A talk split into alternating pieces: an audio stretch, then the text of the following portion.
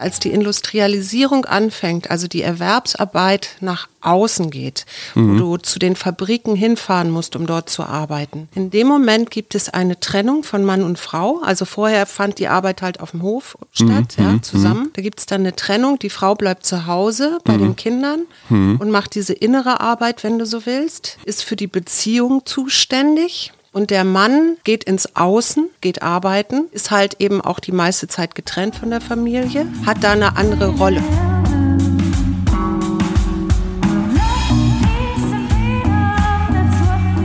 Wir. Arbeit, Leben, Liebe. Der Mutmach-Podcast der Berliner Morgenpost. Hallo und herzlich willkommen. Hier sind wieder wir, Paul und Suse Schumacher mit dem Mutmach-Podcast. Und heute haben wir wieder eine Wochenendausgabe, auch wenn Donnerstag erst ist. Ich wollte nämlich gerne mit dir, lieber Paul, mhm. über Geschlechterrollen sprechen. Und warum wollte mhm. ich darüber sprechen? Ich habe so verschiedene Beobachtungen gemacht. Mhm. Unter anderem sagt dein Bruder, es gibt eigentlich gar keine richtigen Mädchen mehr. Das mhm. fand ich ein bisschen merkwürdig, weil ich weiß, er hat zur Hälfte Mädchen in seinem Jahrgang. Diese Diversität, die es inzwischen gibt. Also wir haben ja auch im Grundgesetz jetzt ein drittes Geschlecht, glaube mhm. ich, eingetragen. Diese Diversität von Rollen mhm. führt dazu, dass es immer mehr Kinder, Jugendliche gibt, die sagen, ich weiß gar nicht mehr, ob ich ein Mädchen bin, vielleicht bin ich auch ein Junge, vielleicht mag auch Mädchen lieber, mhm. äh, vielleicht bin ich auch bi. Also so, so ein bisschen so ein Dilemma, finde ich fast, weil mhm. die Rollenzuschreibung, die vorher und in meiner Generation noch relativ klar war, mhm. so anscheinend auch zu so einer Verwirrung führt. Ich glaube, dass es weniger eine Verwirrung ist. Ich stehe dem Ganzen eher positiv gegenüber. Ja. Ich glaube, dass das Beschäftigen mit sich selbst, gerade von jungen Menschen, was die Sexualität, was die eigene Persönlichkeit angeht, äh, sehr, sehr wichtig ist. Mhm. Und dass es da in der Vergangenheit viele toxische Beispiele gab, wo Menschen sich eben nicht mit den vorgegebenen, gesellschaftlich vorgegebenen Rollenbildern identifizieren konnten mhm. und aufgrund dessen es zu ja wesentlich zu schlimmen Folgen kam für diese Menschen. Für ja. das, dass man sich unwohl fühlte, dass, dass man sich nicht richtig wohlgefühlt hat in der gesellschaftlichen Rolle, die man eingenommen hat. Ja. Ich stehe jetzt genau dazwischen. Ne? Ich bin Millennial, mein kleiner Bruder ist, glaube ich, Gen Z. Ja. Ich weiß es aber nicht. Ja, ich glaube ja. Diese Einteilung, die wird mir ja sowieso nie klar, ne? weil ich ah. ja eigentlich, also laut Einteilung, noch Boomer bin. Ich bin aber mit meinem Jahrgang 64 so genau an der Grenze und ich würde immer behaupten, ich fühle mich eigentlich mehr zugehörig der Generation, die danach kommt. Hm. Bin so am Rand und ich glaube, bei dir ist es so. Ich bin, glaube ich, erster 80er Jahrgang. Jahre und geht das los, ne? Mit deinem. Ich bin erster Jahrgang Millennial, glaube ich, 94er. Nee, die Millennium fangen früher an, glaube ich. Echt? Siehst du, aber das, daran siehst du auch. Aber das, okay. Ich ja, meine, das ist alles konfus so. gerade. Und es ist natürlich immer der Versuch, irgendetwas einzuordnen, in eine Schublade zu packen. Und ich glaube, da fängt das Problem schon an tatsächlich, weil das Leben ist bunt. Ja. Genau, so viele. So, Schwarz-Weiß. Genau, es gibt jede Menge Schubladen, die man Sachen reinlegen kann. Ich habe dir aber was mitgebracht, was ich dir mal vorlese und dann mhm. mit der Frage identifizierst du dich okay. damit. Okay. Er arbeitet zu viel, er hat für jedes Problem gleich eine Lösung, er hasst Beziehungsgespräche. Wenn er redet, dann am liebsten über Fußball, also kann auch irgendwas anderes sein, mhm, aber, ne? Mhm. oder Geld. Er hat keinen Zugang zu seinen Gefühlen. Er denkt nur an Sex, er ist aggressiv, er achtet nicht auf seine Gesundheit, er ist mal zu schwach, mal zu dominant, typisch Mann. Mhm. Mal zu schwach, mal zu dominant, okay. Nee, kann ich mich nicht so mit identifizieren tatsächlich. Mhm. Also ich, ich begreife es eher als Stärke, einen Zugang zu seinen Emotionen zu haben und damit offen umgehen zu können mhm. und diese offen ansprechen zu können. Ich äh, betrachte es auch als eine Stärke, mein mein sexuelles Verlangen quasi im, im Griff zu haben und zu sagen, ich bin jetzt halt nicht äh, immer nur der penisgesteuerte Mitte 20-jährige, Ende 20-jährige. Der oh überall Gott. draufspringt? Genau, der, der auf alles draufspringt. Der was Ziegenbock. Bei, genau, was bei drei nicht auf den Bäumen ist. Ich glaube, dass sich im Zuge auch der Entwicklung, die du angesprochen hast, dass es eine gewisse Liberalität in den Geschlechterrollen oder sagen wir mal, dass die Liberalität, die den Geschlechterrollen zusteht, jetzt so eingefordert wird, zwangsläufig dazu führt, dass die bisher bestehenden, in Anführungszeichen klassischen Geschlechterrollen ganz neu definiert werden müssen. Ja. Auch die, die Männlichkeit. Wir hatten vorhin kurz in der Küche drüber geredet. Männer sind zu schwach. Ich hatte letztens diesen Spruch gehört. Hard times create hard men. Hard men create easy times und easy times create weak men. So. Mhm. Ich betrachte das Ganze weniger als jetzt eine Schwäche. Ich glaube, dass wir momentan in unglaublichen Easy Times leben. Ja. Das ist, äh, das kein ist sehr, Krieg. sehr, genau, kein Krieg. Uns geht's unglaublich gut. Wir haben zu essen, wir haben alle fließend Wasser, wir haben alle Strom, Strom hier bei uns in, in der Bude. Genau, in, in Mitteleuropa. Wir haben Impfungen, unser Gesundheitssystem ist zwar äh, auf jeden Fall immer noch am echtsten, aber äh, genau, die, die, die Zombie-Horden äh, schleichen noch nicht durch die Parks und ernähren sich von streunenden Katzen. Und Wobei wir auch viele Menschen haben, die inzwischen in Papiereimer gucken. Nein, in Mülleimer gucken. Was ich, worauf ich hinaus wollte, ist, dass es führt keinen Weg daran vorbei, dass eine neue Männlichkeit wird definiert werden müssen, mhm. wenn man Männlichkeit per se überhaupt definieren will. Mhm. Für mich ist das immer eher Menschsein, weil das ganz viel mit Respekt vor sich selbst, vor mhm. den eigenen Grenzen und damit auch vor den Grenzen anderer zu tun hat. Mhm. Ja, das sehe ich genauso. Ich habe im Vorfeld dieses Podcastes gedacht, irgendwann, wann ist denn das überhaupt entstanden, dieses komische Mutti-Bild, ne? also mhm. Mhm. dieses ha Hausfrauenbild, was wir ja gerade in Deutschland auch, wenn man nach Frankreich guckt oder sowas, wir hier so kultiviert haben,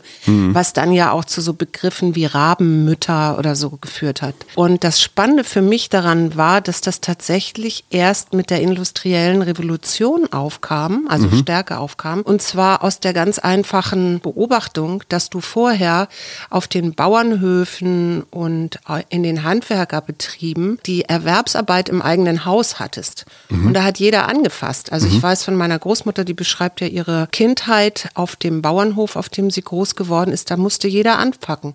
Und dann musstest du auch mal die Gänse hüten, auch wenn du das nicht gerne gemacht hast, oder die Pferde irgendwie rausbringen oder die Kartoffeln miternten oder, oder, oder. Da war halt die ganze Familie gefragt. Mhm. Klar gab es sicherlich äh, rein physiologisch, also dass Männer eben einfach kräftiger sind, äh, bestimmte Arbeiten, die dann eher die Männer gemacht haben. Mhm. Aber in dem Moment, ich weiß das von meiner Urgroßmutter, da starb ihr Mann relativ früh. Und dann bist du da als in so einem Frauenhof, also weil sie waren ja alles Kind, Töchter, hm. dann guckst du natürlich schon und denkst, okay, der einzige Knecht schafft das auch nicht alles. Also vielleicht hole ich mir wieder einen Mann rein, hm, hm. damit ich auch ein bisschen Ruhe habe, auch vor anderen Männern.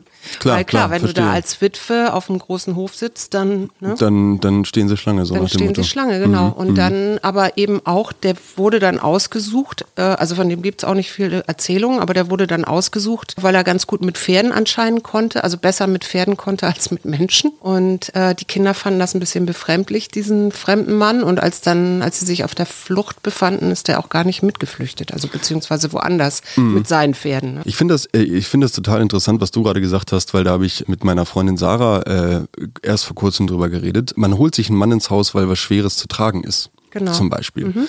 Ähm, ich habe mir jetzt im, im, Vorfeld zu diesem Podcast einfach mal auf statista.de angeguckt, wie so die klassische Mann-Frau-Verteilung in den verschiedenen Berufsgruppen ist. Ja. Und äh, es ist schon sehr auffällig, dass der Anteil von Frauen so in den sozialen Berufen sehr, sehr hoch ist. Ne? Mhm. Also was Richtung Erziehung, Pflegeberufe geht. Da hast du einen sehr, sehr hohen Frauenanteil, bis zu 60, 70 Prozent. Ja. Bei allem, was Innen- und Außenbau oder sagen wir mal schweres Handwerk angeht, da hast du 98, irgendwas Prozent Männer. Ja. So. Ja. Und ich, was ich total interessant finde, ist, es ist nicht so, dass ich, ich arbeite ja im Handwerk, im schweren Handwerk, im Gartenlandschaftsbau. Ja. Ich habe weibliche Kolleginnen. Mir fällt das auf ich kann halt eine, das ist jetzt ein total doofes Beispiel. Ich meine das auch null bewerten. Das klingt jetzt, es klingt Nein, total ist, doof. Das hängt ähm, mit deinem Körperbau zusammen. Genau, das hängt mit meinem Körperbau willst, ne? quasi. So. Und was ich im gleichen Atemzug erklären will, ist, dass, weil ich die schwerere Schubkarre schieben kann, sehe ich trotzdem meine weibliche Kollegin nicht als weniger produktiv an, sondern mhm. ich tue das Ganze auf einer Augenhöhe mhm. und ich sage, hey, wir sind zusammen auf dieser Baustelle. Mhm. Ich weiß, dass ich die Fähigkeit habe, jetzt hier gleichzeitig mehr Baustoff A, B, C, was auch immer Steine zu bewegen. Zu transportieren genau, so, ja. so, ne, ganz lapidare Aufgabe. Wir begegnen uns auf Augenhöhe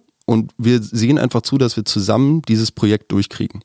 Also mhm. ich glaube, dass es um letzten Endes immer um die Teamarbeit geht und dass das Verständnis der, der Rollenbilder und damit auch die Liberalität, die eingefordert wird, ja. ganz massiv und das hoffe ich, dazu beitragen wird, dass man sich einfach menschlich näher kommt. Mhm. Dass wir die Zusammenarbeit, das gemeinsame Lösen von Problemen da in den Vordergrund stellen. Ja, das finde ich, finde ich ein schönes Ziel. Ich will noch mal zurück auf das, was, was ich eben auch schon hatte, ne, mit dieser, als die Industrialisierung anfängt, also die Erwerbsarbeit nach außen geht, wo du zu den Fabriken hinfahren musst, um dort zu arbeiten. In dem Moment gibt es eine Trennung von Mann und Frau. Also vorher fand die Arbeit halt auf dem Hof statt, ja, zusammen. Da gibt es dann eine Trennung. Die Frau bleibt zu Hause bei den Kindern und macht diese innere Arbeit, wenn du so willst, ist für die Beziehung zuständig. Deswegen vielleicht auch dieser Link zu sozialen Berufen. Und der Mann geht ins Außen, geht arbeiten, ist halt eben auch die meiste Zeit getrennt von der Familie, hat da eine andere Rolle. Und das ist auch das, was sich dann in der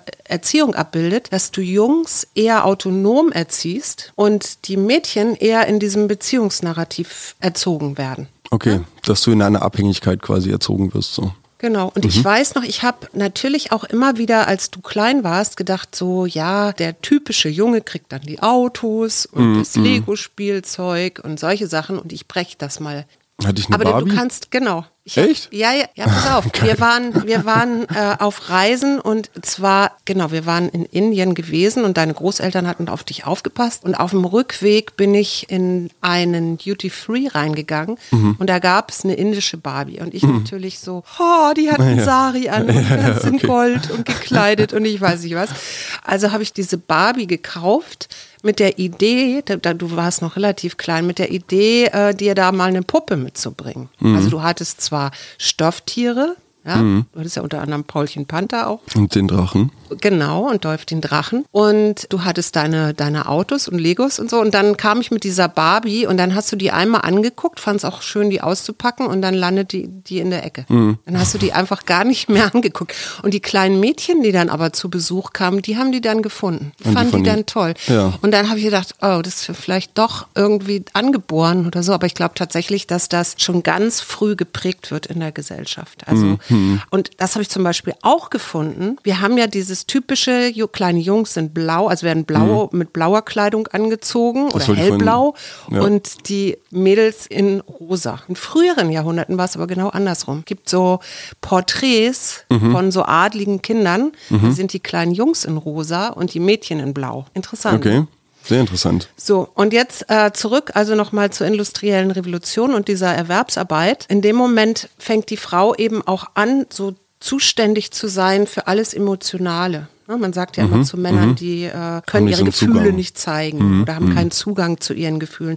Bei dir, was würdest du sagen? Ich glaube, ich habe einen ziemlich guten Du hast Zugang. einen ziemlich guten, ne, würde ich, Ich, auch wie, sagen. wie gesagt, ich sehe das als Stärke. Ich sehe Ja. das als, als eine meiner stärksten Charaktereigenschaften, dass ich in Situationen, wo ich mich nicht wohlfühle oder so das ganz einfach klar und äußern kann. Ja. Oder, oder, oder mich da, mich da selber so weit reflektieren kann, Ja. dass ich sagen kann, das fühle ich jetzt gerade. Ja, würde ich auch sofort unterschreiben. Und das Interessante dann wiederum ist wirklich, wenn du dann mal guckst, wann Frauen wieder mehr in, die, in der Gesellschaft ankommen, ja, da wird dir ganz anders. Weil zum Beispiel um 1900 die ersten Frauen überhaupt zum Studium zugelassen werden. Und das geht ja dann so weiter, also mal abgesehen vom Wahlrecht und so, wir haben schon 49 im Grundgesetz Artikel 3, Frauen und Männer sind gleichberechtigt. Aber wenn du dir dann überlegst, dass du erst 1962 als Frau ein eigenes Konto überhaupt eröffnen konntest, um selbst über dein Geld zu verfügen, oder wo ich so drüber gestolpert bin, 1994, da bist du geboren. Das heißt, dein Vater und ich, wir haben ein Jahr früher geheiratet, da hätte ich noch nicht meinen Namen behalten können nach dem Heiratsrecht. Oh, Da musste ich noch als, also da, ich glaube, diese Doppelnamen gab es schon, ne? Also ich hätte mhm. mit Zusatz dann quasi mit Bindestrich. mit Bindestrich, Mhm, das, das hätte ich machen können, aber ich hätte nicht sagen können, ich möchte meinen Mädchennamen behalten. Also hätte ich jetzt auch nicht behalten wollen, weil Mhm. Ja, der war ja krass. so ein aller Weltsname, aber oder ist. Aber das ist doch krass, oder? Ey, aber gerade zu dem Eherecht habe ich auch noch was richtig krasses gefunden. Hat Sarah mich auch draufgebracht tatsächlich. Die Strafbarkeit der Vergewaltigung in der Ehe wurde erst im Juli 1997 abgeschafft. So, und weißt du, wer dagegen gestimmt hat? Wahrscheinlich die Friedrich Merz zum Beispiel Ja. oder Horst Seehofer. Oder wird mir übrigens ganz, ganz bange, wenn ich an Die haben dagegen Merz gestimmt. denke. Die haben einfach original gegen die Strafbarkeit der Verwa Vergewaltigung in der Ehe gestimmt. Wahnsinn. Ja, das ist Und einfach. 2016 ja, ist Mhm. das Sexualstrafrecht nochmal so erneuert worden, dass da jetzt drin steht, Nein heißt Nein. Was letztendlich ja auch heißt, ich hatte das mal beim Stalking, also ich habe ja diese Stalking-Beratungsstelle drei Jahre geleitet. Mhm. Da hatten wir mal einen Fall, der ging auch vor Gericht, wo eine Frau von ihrem Ex-Partner vergewaltigt worden ist. Mhm. Das war noch vor 2016. Für den Richter war dadurch klar, dass es ja keine Vergewaltigung sein kann, weil die ja vorher eine Beziehung hatten. Okay, das ist, also das macht überhaupt keinen Sinn. Nein, das macht auch keinen Sinn. Aber da ist eben dieses Nein ist ein Nein. Und das mhm. heißt, auch für eine Ehefrau gilt das. Wenn eine Ehefrau mhm. sich jetzt sexuell verweigert oder so, mhm. äh, dann heißt das letztendlich, äh, ich möchte heute nicht. Und dann hat das Gegenüber kann ja auch mal andersrum sein, aber das Nein auch zu akzeptieren. Und es ist erst 2016 in diesen äh, Sexualstraftatbestand mit eingeführt worden, ins Sexualstrafrecht. Hm. Das ist ganz schön krass. Ne? Und ich es gab ja lange, krass, ja. lange diese, dieses Vorurteil, wer mit kurzem Rock trennt. Ja, mhm, der ist selber schuld und so, ne? Muss genau. sich ja nicht so anziehen, muss sich ja nicht wundern, wenn du dann. Ich meine, das, das, das kann ja überhaupt keine Grundlage sein. Ich meine, von welcher Art von Mensch gehst du denn aus? Du gehst ja wirklich von dem, von dem absoluten Triebtäter aus, wenn du dann sowas sagst. Ne? Also dann, also erstmal tust du damit ja, ganz vielen Menschen. dass du den Mann jetzt gerade hast, aber ich habe dann immer die Frau, dass ich denke, warum kann eine Frau nicht einen kurzen Rock anziehen? Ja, genau, ja, genau, klar. Aber in dem Moment natürlich, wo dann zum Beispiel das Elternteil in diesem Moment sagt, ne, also oder jemand anders den Kommentar lässt, muss sich ja nicht wundern, wenn du, äh, schert diese Person, indem sie diesen Kommentar zu dem Outfit ablässt, ja quasi den Rest der Gesellschaft oder den Rest der Männerwelt, die in diesem Fall sexuell auf dieses Outfit anspringen könnten, Können, über ja. einen Kamm ja. und, und stempelt alle ab. Das heißt, dieses Bild vom Wolf, ne? ne? Ja. also vom, weiß ich nicht, vom Raubtier, was da irgendwie draufspringen will, das, das ist total tief verankert. Und was ich total interessant fand, das hatte ich ja in dem einen Podcast, meine, meine Lagerfeuergeschichte, mhm. hatte ich ja mal angesprochen. Dreht man die Geschichte um und versetzt sie in ein anderes Setting, dann ist das so dieses, ne, in einer Bar, Du wirst angesprochen äh, als, als, junge Frau, als junge Frau mhm. genau. Ich habe da auch mit Sarah drüber geredet. Sie berichtete von einer Situation, in der ihr dann ein Bier ausgegeben wurde von dem Mann. Sie wurde schon die ganze Zeit so an der Hüfte berührt, hatte mhm. die Hand immer wieder so ne, mhm. weg wegbewegt. War zum Glück auch noch mit männlichen Freunden in der Bar, die dann irgendwie auch schnallten, dass, dass sie da eigentlich gar nicht sowas wollte, ne? also gar, gar nicht nach äh, letzten Endes sexuellem Kontakt suchte. Und Aber hat sie dann gesagt, stopp mal? Naja, also es, es, ging dann zum Beispiel erst so los, ne? er hat ihr dann ein Bier ausgegeben und sie meinte, nee, aus der Flasche ist das okay. Und da meinte er, nee, du trinkst das aus dem Glas. Und dann meinte, er, meinte sie, nee, aus der Flasche ist das völlig okay. Und dann, nee, nee, nee, du trinkst das aus dem Glas. Und irgendwann hat der Barkeeper dann auch gesagt, nee, hör mal, du, du hörst doch, dass sie das irgendwie aus der Flasche trinken will. So, ne? Also wieso, ja. wieso muss sie das jetzt aus dem Glas trinken? Egal, auf jeden Fall ähm, war der Typ dann irgendwie echt sickig am Ende und zog dann zum Glück irgendwie nur äh, vor Wut schäumend von dann. Aber in dem Moment gingen mir halt auch zwei Sachen durch den Kopf. Erstens, ich muss alleine nach Hause. Mhm. Ich habe Angst, was ist, wenn der Typ eine Kneipe weiter wartet und einfach die ganze Zeit die Straße im Auge behält. Irgendwann mhm. muss ich auch nach Hause. Mhm. Und zweitens, dieses Narrativ, ich habe dir ein Bier ausgegeben, ich erwarte etwas im Austausch. Mhm. So, ne? Mhm. Oder wir sind beide alkoholisiert oder dieses Bar-Setting oder so, da ist eigentlich schon klar, was passiert. So, ja. ne? Also es ist eigentlich mehr so eine Bühne, wo du hingehst und dann noch so ein kleines Theaterstück aufführst und dann gehst du eh zusammen nach Hause, so nach dem Motto. Mhm. Das heißt, in dem Moment hat, hat dieser Typ, der in die Bar gekommen ist, ihr ein Narrativ aufgezwungen und zwar sein Narrativ, dass er jetzt durch ein Bier sie dann irgendwie gefügig macht und mit ihr nach Hause geht. So, er, und er ist ganz großzügig. Genau, er ist großzügig und es gibt halt was im Austausch. Ne? Es ist, findet ein gewisser Tauschhandel statt, mhm. so nach dem Motto. Und das Lustige ist jetzt in meiner Version der Geschichte, in dieser Lagerfeuergeschichte, da wurde mir dieses, ich bin jetzt leicht angetrunken, es ist spät abends und ich bin ein Mann, der zusammen mit einer Frau in so, einer, in so einem Setting ist und wir mhm. saßen sogar gegenüber voneinander. Also wir hatten ja. noch irgendwie das Lagerfeuer zwischen uns die ganze Zeit. Ja. Äh, mir wurde dieses Narrativ, was dieser Typ an den Tag gelegt hat, das wurde mir einfach übergestülpt. Also ich wurde in dem Moment, ne, ich wurde halt mit dem Rollenbild, was ich nicht sein wollte oder was ich nicht bin, mhm. konfrontiert und deshalb von ihr dahingehend so angegangen, ne? Mhm. Weil, weil sie das vielleicht auch für sich so verinnerlicht Nachricht hatte. Das ist jetzt halt ein betrunkener Typ. Also in den meisten Fällen werden die dann so ein bisschen geil und dann kann man mit denen irgendwie aufs Zimmer gehen. Und ähm, das finde ich, das finde ich ganz schwierig, weil da hört, da ist dann für mich der Respekt vor der anderen Person und davor, wie sie sich fühlt, viel zu groß, als dass ich das mit einem anderen Menschen könnte. Mhm. Und was meinst du, wie häufig, und ich höre das auch von Freundinnen an, das sind dann meistens Frauen, die sind kleiner als ich, mhm. aber wie häufig die schon erlebt haben, dass sie in der Öffentlichkeit irgendwie angetatscht wurden oder so. Mhm. Ne? Auch in Bars, also ein bisschen bisschen kenne ich das auch, aber ich habe immer noch das Glück dieser Größe, ne? dass da eben immer so ein natürlicher Respekt wahrscheinlich. Ne? Mhm, das ist auch total ist, krass, ne? Das dann irgendwie, also ich meine, in diesem Fall ist es dann wieder die Physis, ne, die da halt einen, einen Ja, ganz wobei klaren das auch nicht ganz spielt. stimmt. Ne? Ich habe neulich mit meiner Freundin Leonie darüber auch geredet, die ist ja Mhm. genauso groß wie ich und die sagt auch, es gibt immer wieder Momente, da wundert sie sich auch und, und fühlt sich regelrecht belästigt. Mhm. Und da kannst du bei manchen Typen auch irgendwie sagen, was du willst. Die nehmen das überhaupt nicht ernst. Die denken, das ist dann so Koketterie. Mhm, genau, du zierst dich jetzt so ein Du bisschen zierst so. Mhm. dich so ein bisschen, weil das muss ja noch so ein bisschen erobert werden. Und ich finde so verrückt daran, eigentlich könnte man doch meinen, dass wir nach 150 Jahren Mhm. die Frauenrechte dann eben immer, Gott sei Dank, immer mehr auch erkämpft worden sind. Das immer noch so eine Rolle spielt. Es gab so einen kleinen, ich habe so einen kleinen Ausschnitt aus einem Beitrag vom WDR gesehen, aus dem letzten Jahr, ich glaube, der ist sogar für Kinder. Da sollten Kinder, die wurden auf der Straße, in so einer Einkaufsstraße angesprochen, sollten, und es war geschlechtsneutral formuliert, eine Person von der Feuerwehr malen und eine Person vom Kindergarten.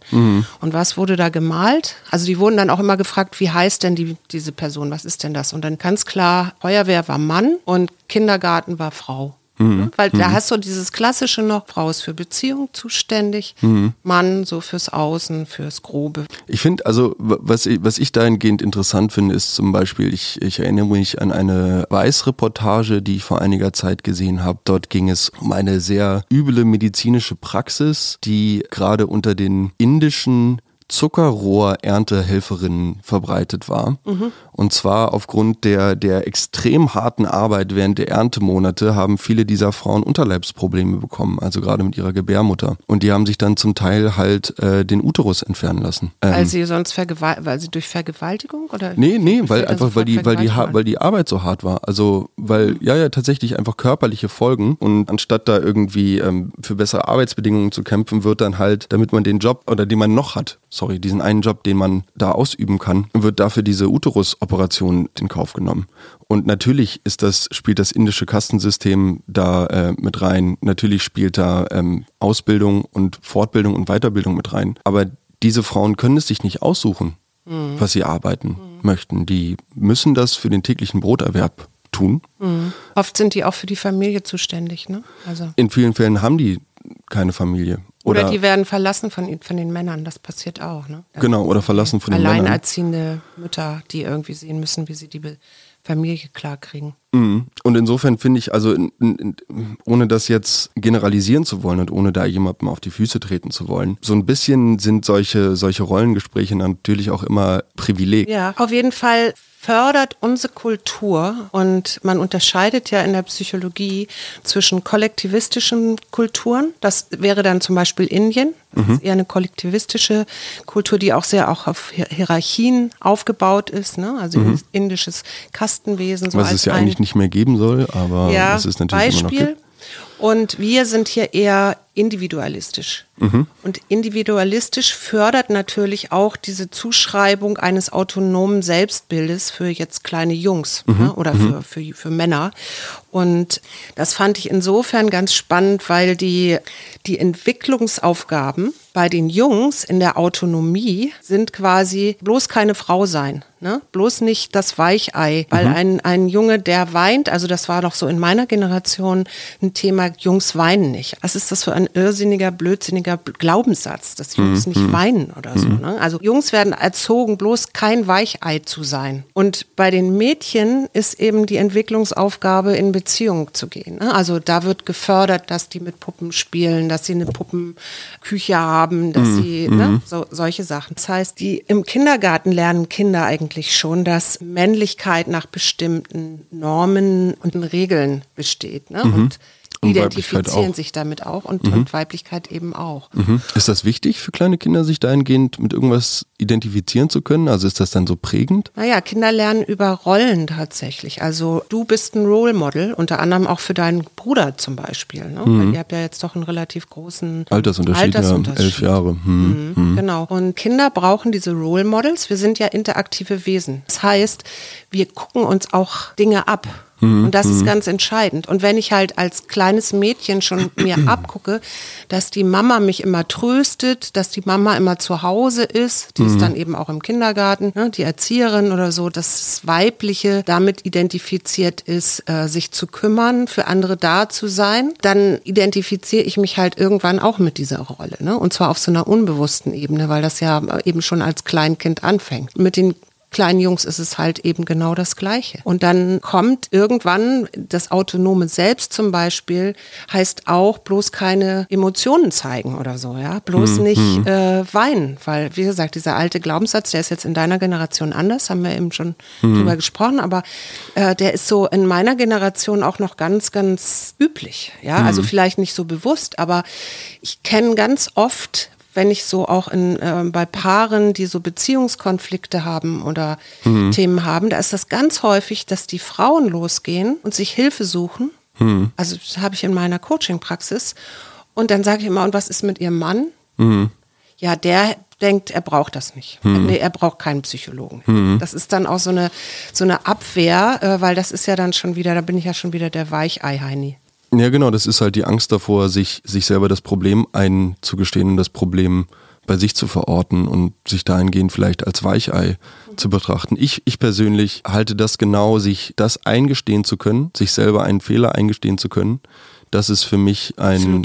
Ein, eine absolute menschliche Stärke, weil das bedeutet Lernbereitschaft. Ja. Das bedeutet, ich kann aus dieser Situation, die damals schiefgelaufen ist, aus diesem Fehler in Anführungszeichen, kann ich lernen ja. und äh, mir diese vor Augen führen in der, im, im nächsten Mal, wo ich in einer ähnlichen Situation stecke. Ja. Jetzt habe ich hier noch so eine Definition des die Rolle des modernen Mannes. Und da wollte ich dich nämlich auch nochmal nachfragen, weil mhm. da ist der empathische, konfliktfähige, das hatten wir ja jetzt gerade eben beides auch schon, aber mhm. auch starke Mann ohne Schwächen, kooperativ und emotional entspannt gefragt. Mhm.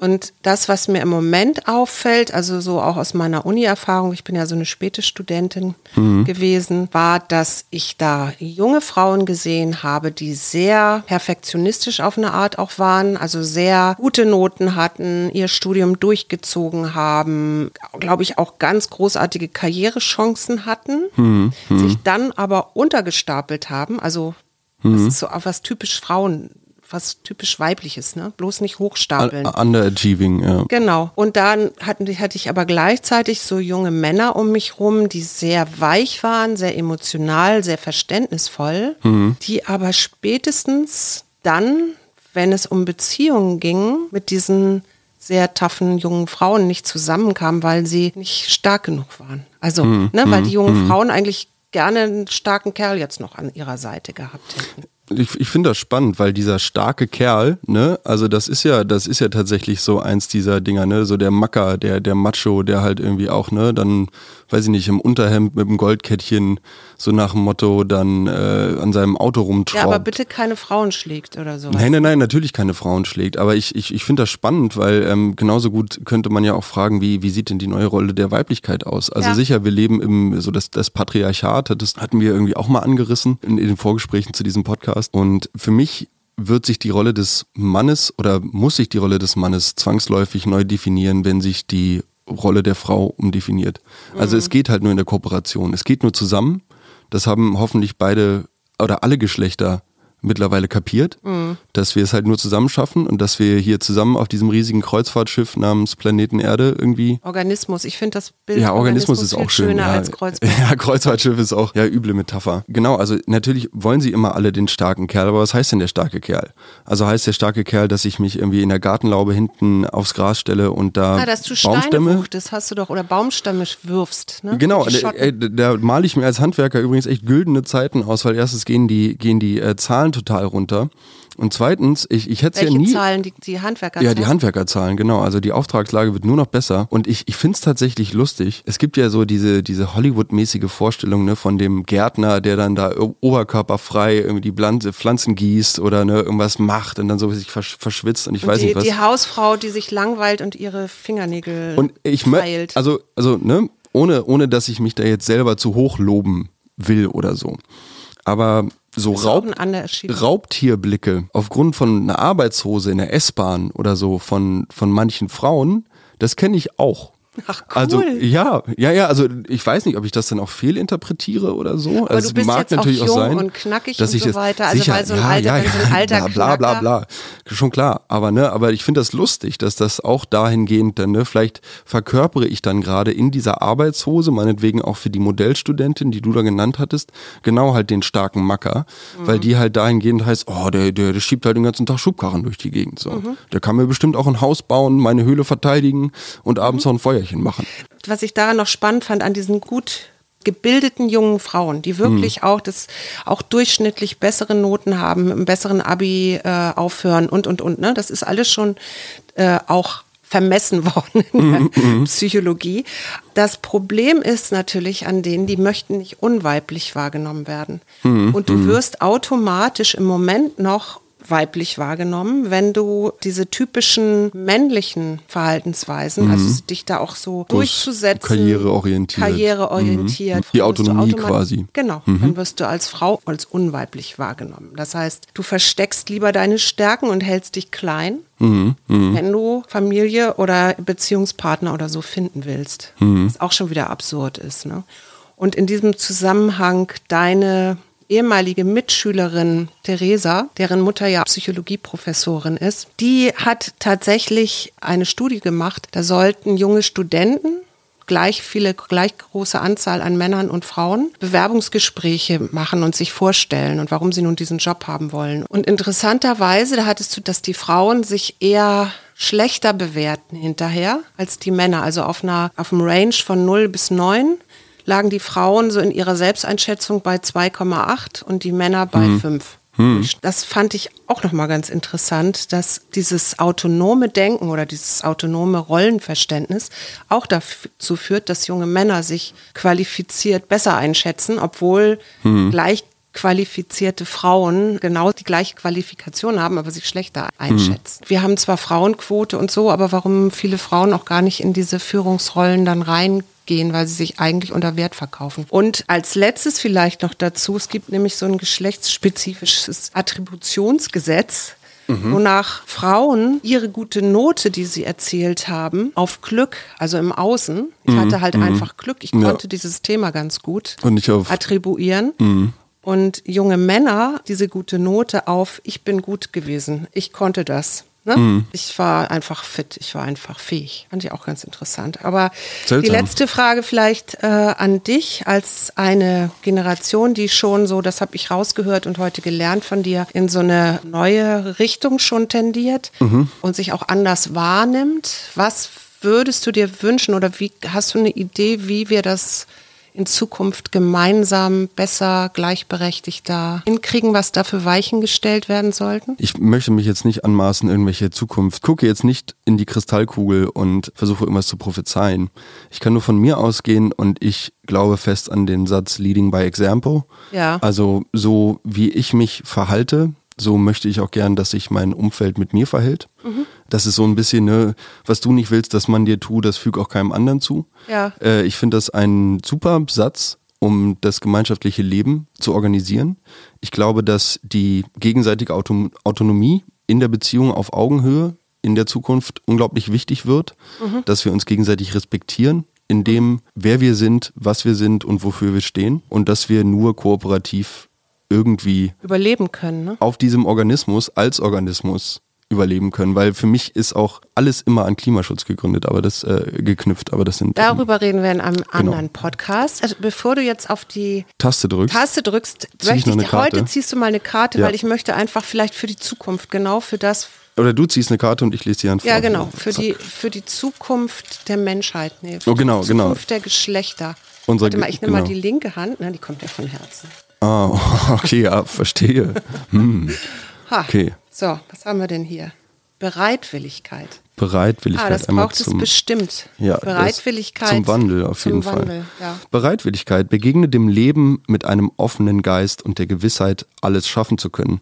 Benutze deinen Willen geschickt, um die kreativen Prozesse zu fördern, statt sie zu behindern. Ja, super. Ich finde, so können wir echt gut rausgehen Ja, und sagen, schönes Wochenende. schönes Wochenende.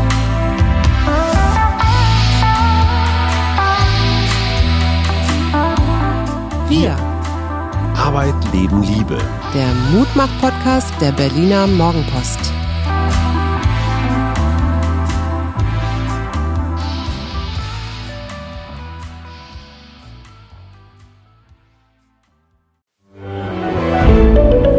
Ein Podcast von Funke.